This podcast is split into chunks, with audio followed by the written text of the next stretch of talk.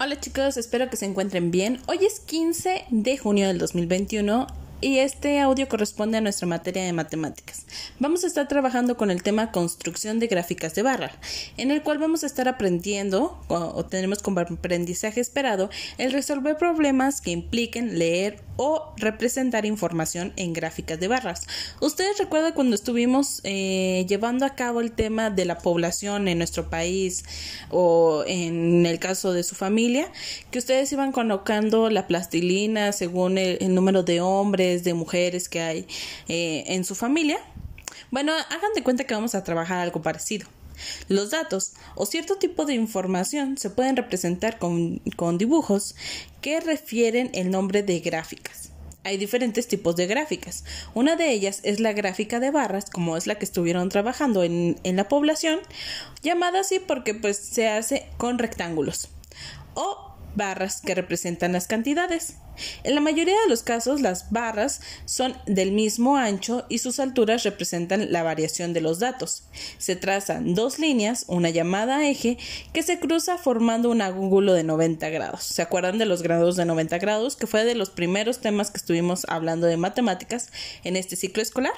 Bueno, la parte horizontal, se divide en intervalos y la vertical en cantidades correspondientes a tales intervalos.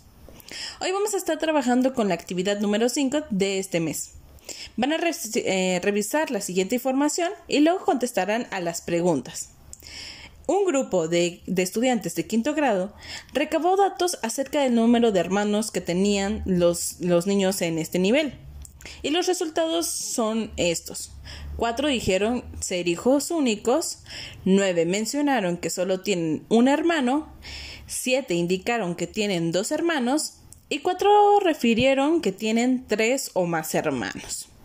Van a estar respondiendo a las preguntas que se les menciona de cuántos dijeron que tienen cero, hermanos, cuántos mencionaron que tienen un hermano, cuántos mencionaron que tienen dos hermanos, cuántos tienen tres o más hermanos.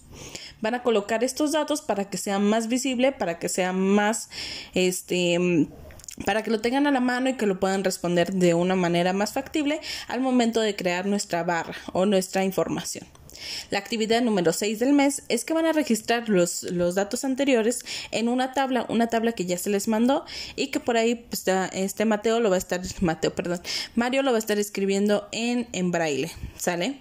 Eh, el eje horizontal va a ser ya se les menciona eh, quienes tienen cero hermanos, un hermano, dos hermanos o tres hermanos. Y el eje vertical, pues va a ser la cantidad en que van a estar divididos según la información que se les menciona dentro del, del problema. Entonces, para poder crear nuestra barra es importante que nosotros eh, rescatemos esta información y la coloquemos donde corresponde. ¿Sale? Si tienen dudas sobre alguno de los datos, me pueden mandar un mensajito y se los respondo vía WhatsApp.